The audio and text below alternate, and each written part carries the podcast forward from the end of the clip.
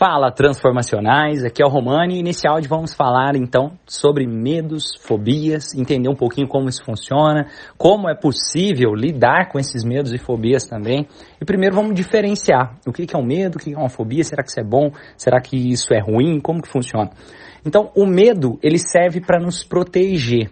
Quando eu digo, nossa, eu tenho medo de alguma coisa acontecer, provavelmente esse medo, desde que ele não seja patológico, esse medo te serve. Ele é um medo que vai te ajudar a lidar melhor com as situações, desde que ele não seja disfuncional. E quando que é disfuncional? Quando a a, só a expectativa de algo acontecer, ou seja, quando o medo de sofrer é pior do que o próprio sofrimento, ele começa a ser patológico. Vou dar um exemplo aqui. Imagine que uma pessoa diga que tem medo de dirigir carro. Se ela nunca dirigiu um carro e ela não sabe como que faz nada disso, pode ser que a primeira vez é normal, ela tem um certo medo de dirigir carro. Só que agora, se ela já sabe dirigir, já dirigiu várias vezes, e ela começa a sentir o coração acelerar, ela começa a sentir a mão suada, somente de entrar no carro, opa, então ali já começa a se transformar em uma fobia, já começa a se transformar em um medo disfuncional que não está ali para ajudar, mas sim algo que está impedindo o funcionamento normal de como é, deveria ser esperado, né? Agora vamos pegar aqui algumas coisas para lidar com isso. Para entender um pouquinho, nós não nascemos com a maioria dos medos, é, a, a, grande maioria dos medos são construídos dentro da nossa história. Por exemplo, vamos supor que nessa história do carro que a pessoa tenha medo de dirigir provavelmente aconteceu algum tipo de experiência na vida dessa pessoa e essa experiência foi registrada, ou seja, criou-se um caminho neural para fazer essa pessoa acreditar automaticamente. O corpo dessa pessoa aprendeu, ou seja, o sistema nervoso autônomo dessa pessoa entendeu que ali deve se disparar o sistema simpático e dar um alerta de que existe um perigo potencial quando chega perto do carro, porque isso já aconteceu em algum momento. Vou dar um exemplo. Pode ser que uma pessoa fala, nossa, eu, eu nunca tive medo de carro, de repente essa pessoa bateu o carro, de repente essa pessoa sofreu algum tipo de assalto dentro do carro ou algum tipo de experiência não positiva, e isso pode se neuroassociar à ideia de que o carro é perigoso, mesmo o, na maioria das vezes, o carro não tendo esse mesmo perigo. Ou seja, nós generalizamos aquela experiência. E geralmente, quando isso acontece, quando generalizamos uma experiência que não foi tão positiva, é criado algum tipo de fobia. Vou dar um exemplo também. A mesma coisa seria para medo de altura, a mesma coisa pode servir para medo de falar em público, a mesma coisa pode servir para vários outros tipos de medos disfuncionais. Agora, aquele tipo de medo que nos protege, por exemplo, ah, o medo de altura. O medo de altura, ele nos serve desde que ele esteja nos mantendo vivos, desde que ele nos esteja nos protegendo para manter a nossa vida ali. Então eu não preciso chegar na beirinha da beirinha para dizer que, ah, tudo bem eu chegar na beirinha da beirinha, ali no, num prédio, por exemplo. Eu posso simplesmente chegar um pouco antes e tudo bem, eu tenho certo medo, mas um medo que me protege. Agora, se só de imaginar isso, eu estou longe do lugar, e eu já começo a sentir assim, o meu corpo, eu começo a sentir é, o coração acelerando, a mão suando, eu começo a passar mal, mesmo que eu estiver longe, um local seguro, só de imaginar essa cena, pode ser que então já começa a ser disfuncional. A mesma coisa vale para o falar em público, a mesma coisa vale para vários outros exemplos possíveis de medos e fobias. E agora já deu para diferenciar. O medo serve para nos proteger, a fobia é quando ele se torna principalmente disfuncional, patológico e precisa de tratamento. O medo, ele está diretamente ligado, principalmente o, o medo disfuncional, ou seja, o medo patológico, a fobia, está diretamente ligada com a nossa ansiedade também. Por quê? Porque imagina o seguinte, se uma pessoa é muito ansiosa, essa pessoa começa a criar um futuro e esse futuro pode não ser tão legal assim se for uma ansiedade patológica, ou seja, uma fobia. Ansiedade tem a ver com excesso de futuro.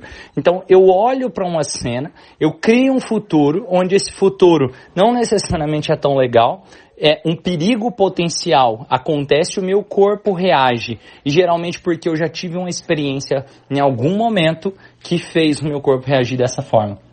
Geralmente, quais são os medos que nós praticamente herdamos esses medos? Geralmente são, por exemplo, barulho, às vezes também o medo de cair, inicialmente, só que você vai vendo que a partir das experiências é comum que você vai compreendendo e reagindo melhor de acordo com o que for sendo exposto.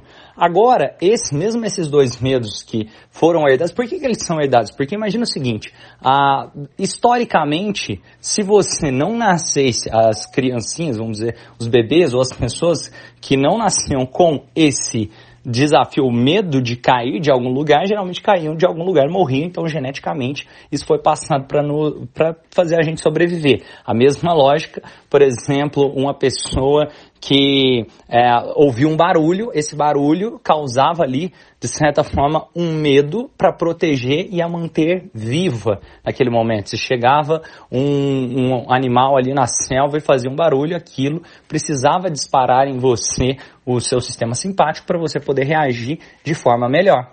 Só que a questão é, quando é disfuncional, não é simplesmente algo para te proteger, já se torna algo que te limita a entrar em ação e acaba mais atrapalhando do que ajudando na sua vida. E aí sim vai precisar das intervenções. Independente, ah, tem fatores ali, pode ter algum tipo de fator genético envolvido?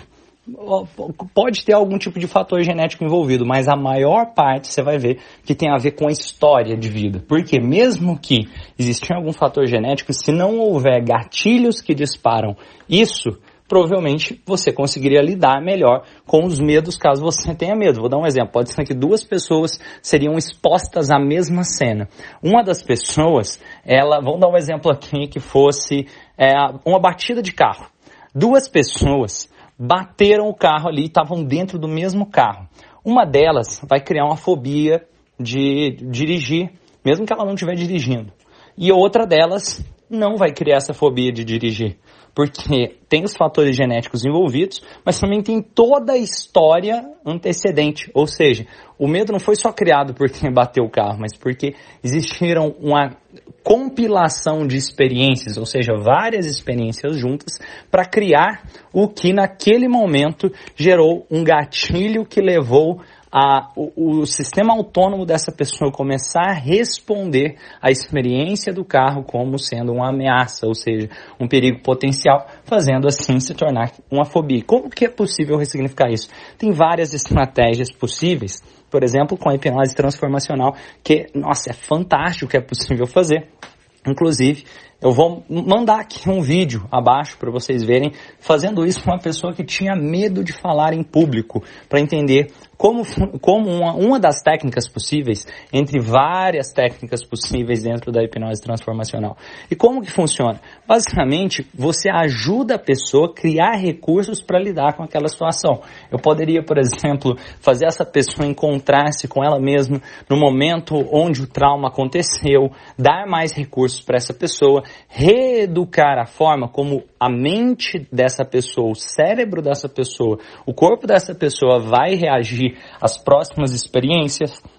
Eu posso ajudar essa pessoa, por exemplo, é, fazer que seja utilização de âncoras, utilização da técnica, por exemplo, da purificação dos sentimentos. Tem várias possibilidades para lidar.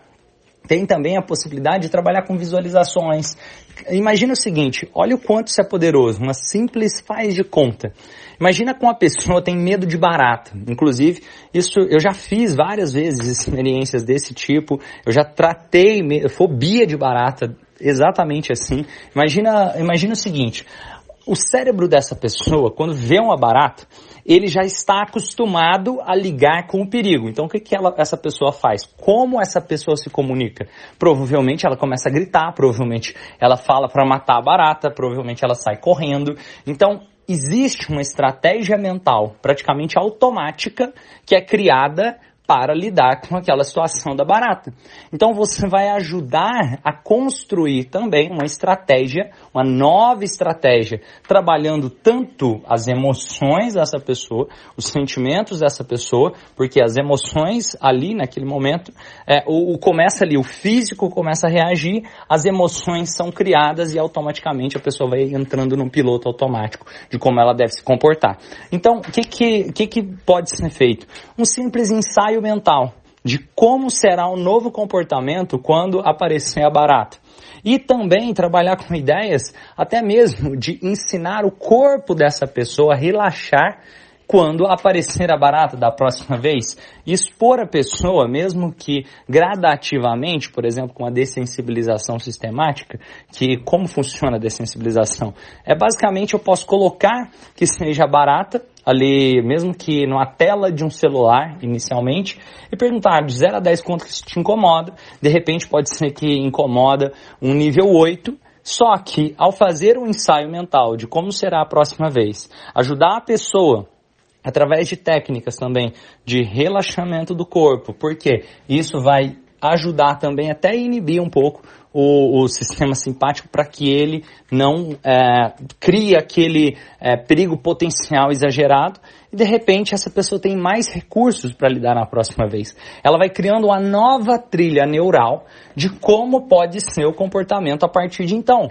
Então olha que legal é possível criar novos comportamentos porque tudo acontece duas vezes. Primeiro acontece em nossa mente, depois se manifesta na realidade. Ou seja, primeiro essa pessoa, para criar aquela que seja fobia ou aquele medo, aquele comportamento, existiu também, mesmo que automaticamente, um tipo de emoção que foi disparada e um tipo de comportamento congruente. Ou seja, se eu começo a educar o que eu devo sentir, como será, como eu escolho a próxima vez, e começa como um faz de conta. Pode ser que inicialmente a pessoa tenha até dificuldade de imaginar, só que você pode ir treinando isso e de forma muito rápida é possível fazer essa ressignificação. Aqui foi um exemplo de técnica. Seria possível também fazer uma regressão, fazer a pessoa voltar na infância, talvez na primeira vez onde ela enfrentou algum tipo de gatilho que levou a esse medo, algum tipo de sentimento que levou a esse medo, é uma outra possibilidade. Seria possível também simplesmente criar estratégias de mudança de comunicação, é uma possibilidade. Ou trabalhar com a forma como, como os cinco sentidos reagem ao que está criando aquele medo na mente, porque nós reagimos ao mundo de acordo com os nossos cinco sentidos. Então, se você ajudar a pessoa modificar a interpretação dos sentidos dela de acordo com a experiência, a experiência também se modifica e com a hipnose transformacional é possível fazer isso. E, pessoal, Aqui, ó, a, estratégia simples, básica que já pode ajudar. Tem várias possibilidades. Quem quiser saber mais também, pode entrar lá no, no Instagram, me manda mensagem no direct que eu posso ajudar com isso também, é arroba Romani Souza.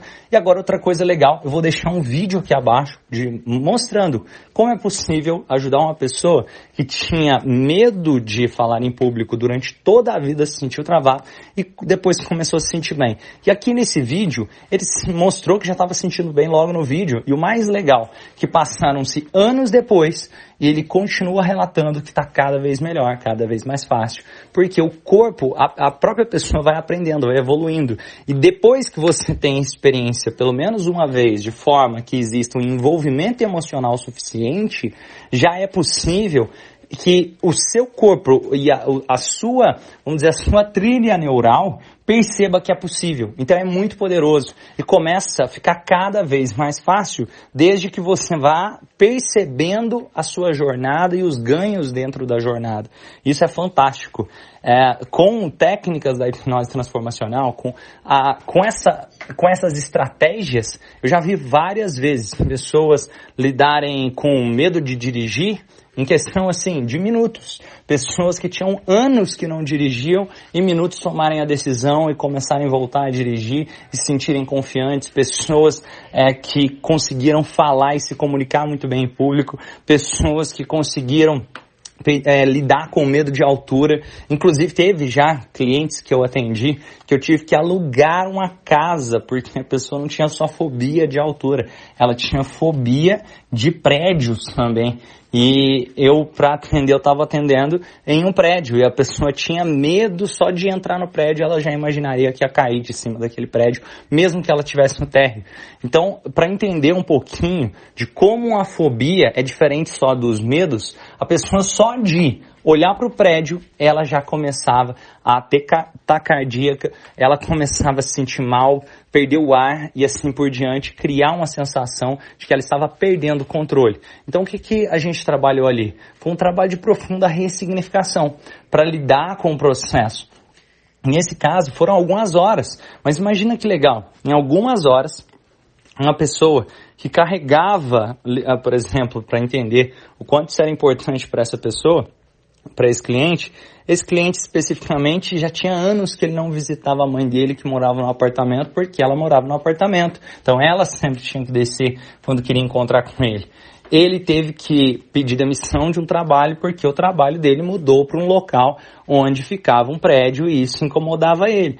Então olha o quanto isso atrapalhava a vida dessa pessoa e como é possível fazer essa ressignificação. Então, pessoal, vamos juntos transformar esse mundo num lugar melhor.